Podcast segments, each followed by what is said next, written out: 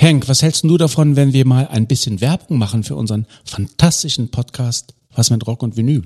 Ja, aber was willst du denn da sagen? Na, dass wir ein überragend guter Musikpodcast sind. Wir reden wöchentlich über die wunderbare Welt der Rockmusik, querbeet durch die Jahrzehnte und Musikgenres. Also was meinst du, machen wir einen Spot?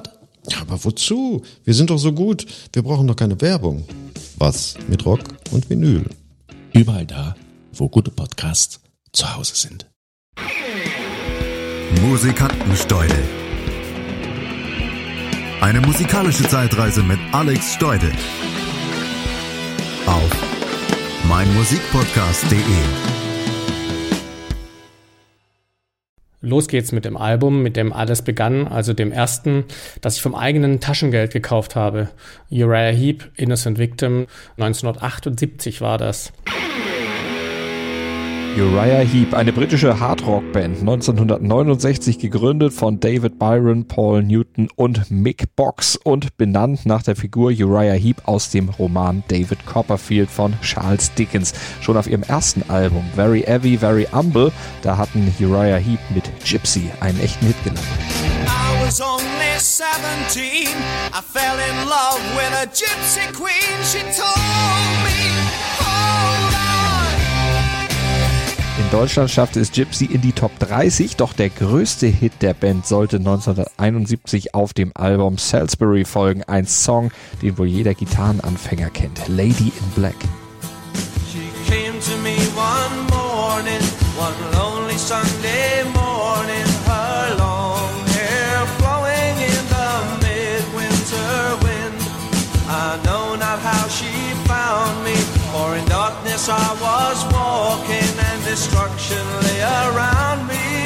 Fight I could not win.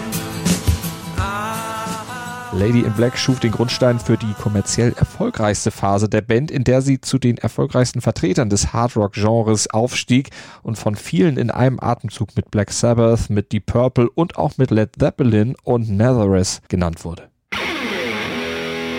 Ich war elf und stellte gerade fest, dass mein klappriger Plattenspieler mit seinen noch klapprigeren Spanholzboxen in Kaber der Plantagentrankgröße nicht nur Robinson Crusoe Hörspiele wiedergeben konnte.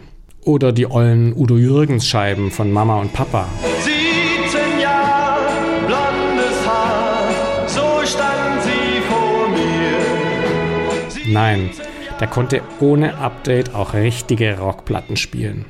Die kaufte man in Stuttgart, wo ich aufgewachsen bin, im berühmten Radio-Fotohaus Lerche. Oder, wenn man ein reiches Kind war, also das Gegenteil von mir, bei Radio Bart. Da kosteten die Platten ein paar Mark mehr als bei Lerche, weil man sie dort anhören durfte.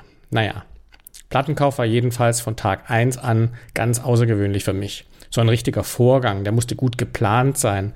Du konntest eine Platte nicht einfach so kaufen. Also zack online gehen, zack Warenkorb, zack bezahlen und dann auf den DHL-Mann warten. Den gab's ja noch nicht.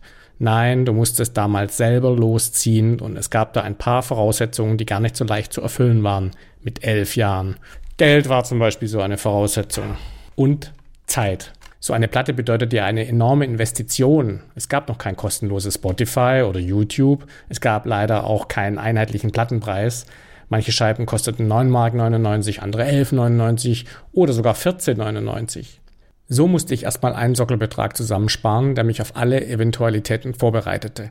Plus den Betrag für die Straßenbahn, also hin und zurück, ehe ich überhaupt einen Gedanken daran verschwenden konnte, welche Platte es am Ende werden könnte. In diesem Fall wurde es Innocent Victim von Uriah Heep. Das elfte Studioalbum der Band Uriah Heep zwischen Juli und September in den Roundhouse Recording Studios 1977 in London aufgenommen und dann im November auf den Markt gebracht. In England von Bronze und in den USA und Nordamerika von Warner Brothers.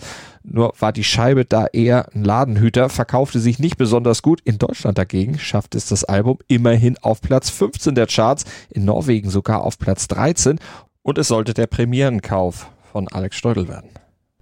Wenn ich dann nach längerem Sparprozess plus Straßenbahnfahrt am Werktagnachmittag endlich in der wohlriechenden Leiche stand und die Plattenregale durchstöberte, fühlte ich mich wunderbar und frei. Meine einzigen Störfaktoren waren das Ladenschlussgesetz und das Abendessen, das zu Hause wartete. Und wie ich dann da so stöberte, fiel mir irgendwann eine Platte besonders ins Auge.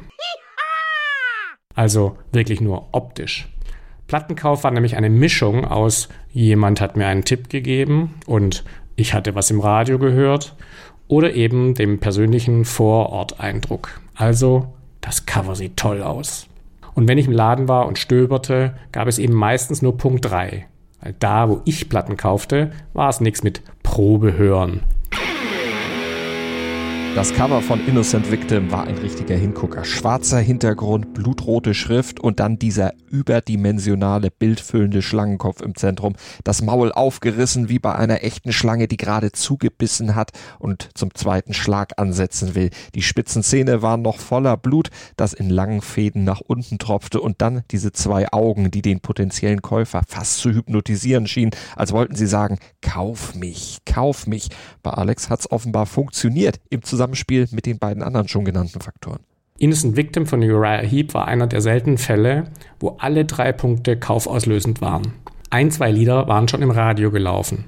Und in der Schule hatte ich auf den Federtäschchen meiner Mitschüler, wir nannten Federtäschchen in Stuttgart übrigens Mäpple, dort hatte ich also auffallend oft den aufgekritzelten Schriftzug Uriah Heep erkannt.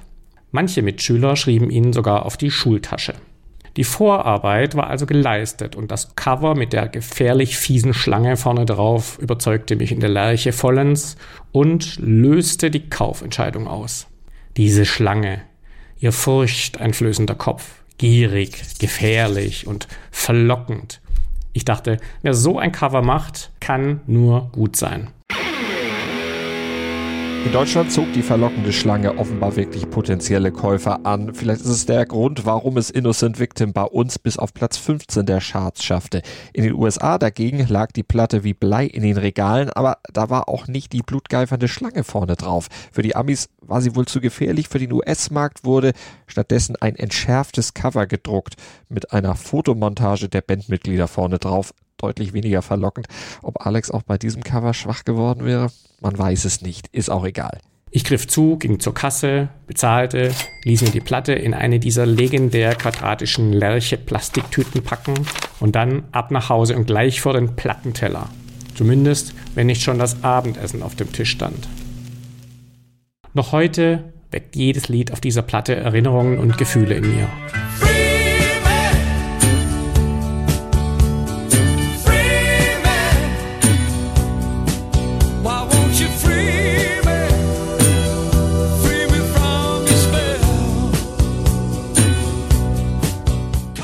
Free Me klang toll und nach weiter Welt und eben jener besungenen Freiheit, obwohl ich ja keine Ahnung hatte, was Free Me bedeutete. Ich hatte nur Französisch.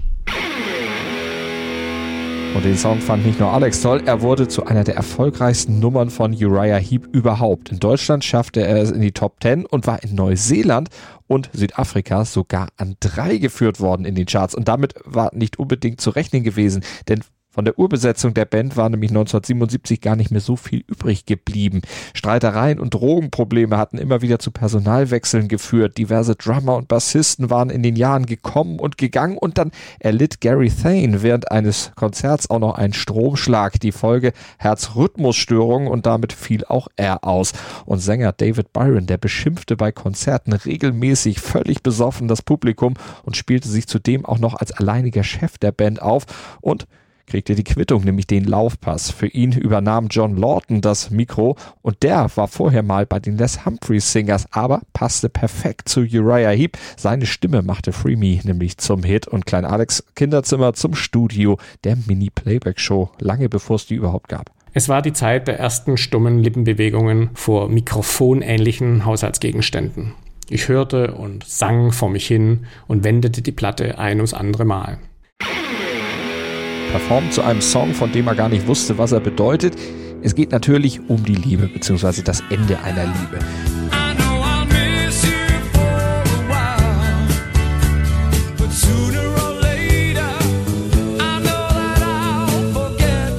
Ich weiß, dass ich dich eine Weile vermissen werde, aber früher oder später vergesse ich dich. Befreie mich, komm und befreie mich von deinem Zauber.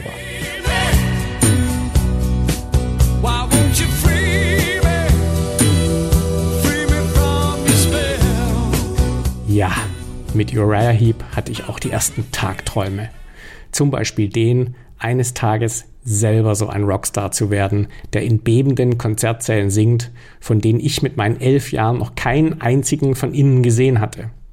Aber das schmälerte meine Leistung nicht. Ich stellte mir beim Mitsingen am Kochlöffel meiner Mutter einfach Auftritte in der schuleigenen Turnhalle mit Holzfußboden vor und die hübschesten, für mich natürlich unerreichbarsten Mädchen aus der siebten oder achten Klasse jubelten mir zu. Mir, dem Jungen mit der Wrangler Jeans plus aufgemalter Todesschlange. Nun, jeder fängt eben mal klein an und mit großen Vorbildern.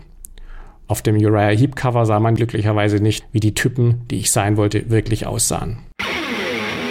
Und er wusste damals auch nicht, dass es natürlich auch bald eine deutsche Coverversion geben würde. Bernd Klüver machte sich nämlich der Songvergewaltigung schuldig, deutschte diesen sehr starken Song ein, nannte ihn Frieden braucht auch ein Rebell. Frieden. Frieden. Ein bisschen Frieden braucht auch ein Rebell. Übrigens ist mir erst mit großem zeitlichen Abstand aufgefallen, dass die blutgeifernde Schlange auf dem Cover von Innocent Victim in Wirklichkeit gar nicht so gefährlich aussieht. Ehrlich gesagt schielt sie sogar ein wenig, was sie ein bisschen dümmlich wirken lässt. Und das kommt daher, weil für das Cover die echten Augen vom Drummer der Band verwendet wurden, von Lee Kerslake. Und Drummer sind ja nicht immer unbedingt die hübschesten und auch nicht die schlauesten Mitglieder der Band sein. Aber das soll die Lebensleistung von Uriah Heep keinesfalls schmälern.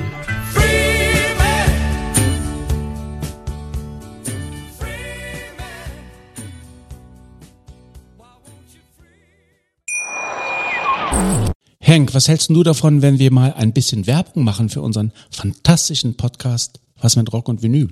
Ja, aber was willst du denn da sagen? Na, dass wir ein überragend guter Musikpodcast sind. Wir reden wöchentlich über die wunderbare Welt der Rockmusik, querbeet durch die Jahrzehnte und Musikgenres. Also was meinst du, machen wir einen Spot? Ja, aber wozu? Wir sind doch so gut. Wir brauchen doch keine Werbung. Was mit Rock und Vinyl? Überall da, wo gute Podcasts zu Hause sind. Schatz, ich bin neu verliebt. Was? Da drüben. Das ist er. Aber das ist ein Auto. Ja, eben. Mit ihm habe ich alles richtig gemacht. Wunschauto einfach kaufen, verkaufen oder leasen. Bei Autoscout24. Alles richtig gemacht. Schatz, ich bin neu verliebt. Was? Drüben. Das ist er. Aber das ist ein Auto. Ja, eben. Mit ihm habe ich alles richtig gemacht. Wunschauto einfach kaufen, verkaufen oder leasen. Bei Autoscout24. Alles richtig gemacht. Henk, was hältst du davon, wenn wir mal ein bisschen Werbung machen für unseren fantastischen Podcast Was mit Rock und Vinyl? Ja, aber was willst du denn da sagen? Na, dass wir ein überragend guter Musikpodcast sind. Wir reden wöchentlich über die wunderbare Welt der Rockmusik, querbeet durch die Jahrzehnte und Musikgenres. Also was meinst du, machen wir einen Spot? Ja, aber wozu? Wir sind doch so gut. Wir brauchen doch keine Werbung. Was mit Rock und Vinyl? Überall da, wo gute Podcasts zu Hause sind. Wie baut man eine harmonische Beziehung zu seinem Hund auf? Puh, gar nicht so leicht. Und deshalb frage ich nach, wie es anderen Hundeeltern gelingt, beziehungsweise wie die daran arbeiten. Bei Iswas Dog reden wir dann drüber. Alle 14 Tage neu mit mir, Malte Asmus und unserer Expertin für eine harmonische Mensch-Hund-Beziehung, Melanie Lippisch. Ist was, Dog? Mit Malte Asmus. Überall, wo es Podcasts gibt.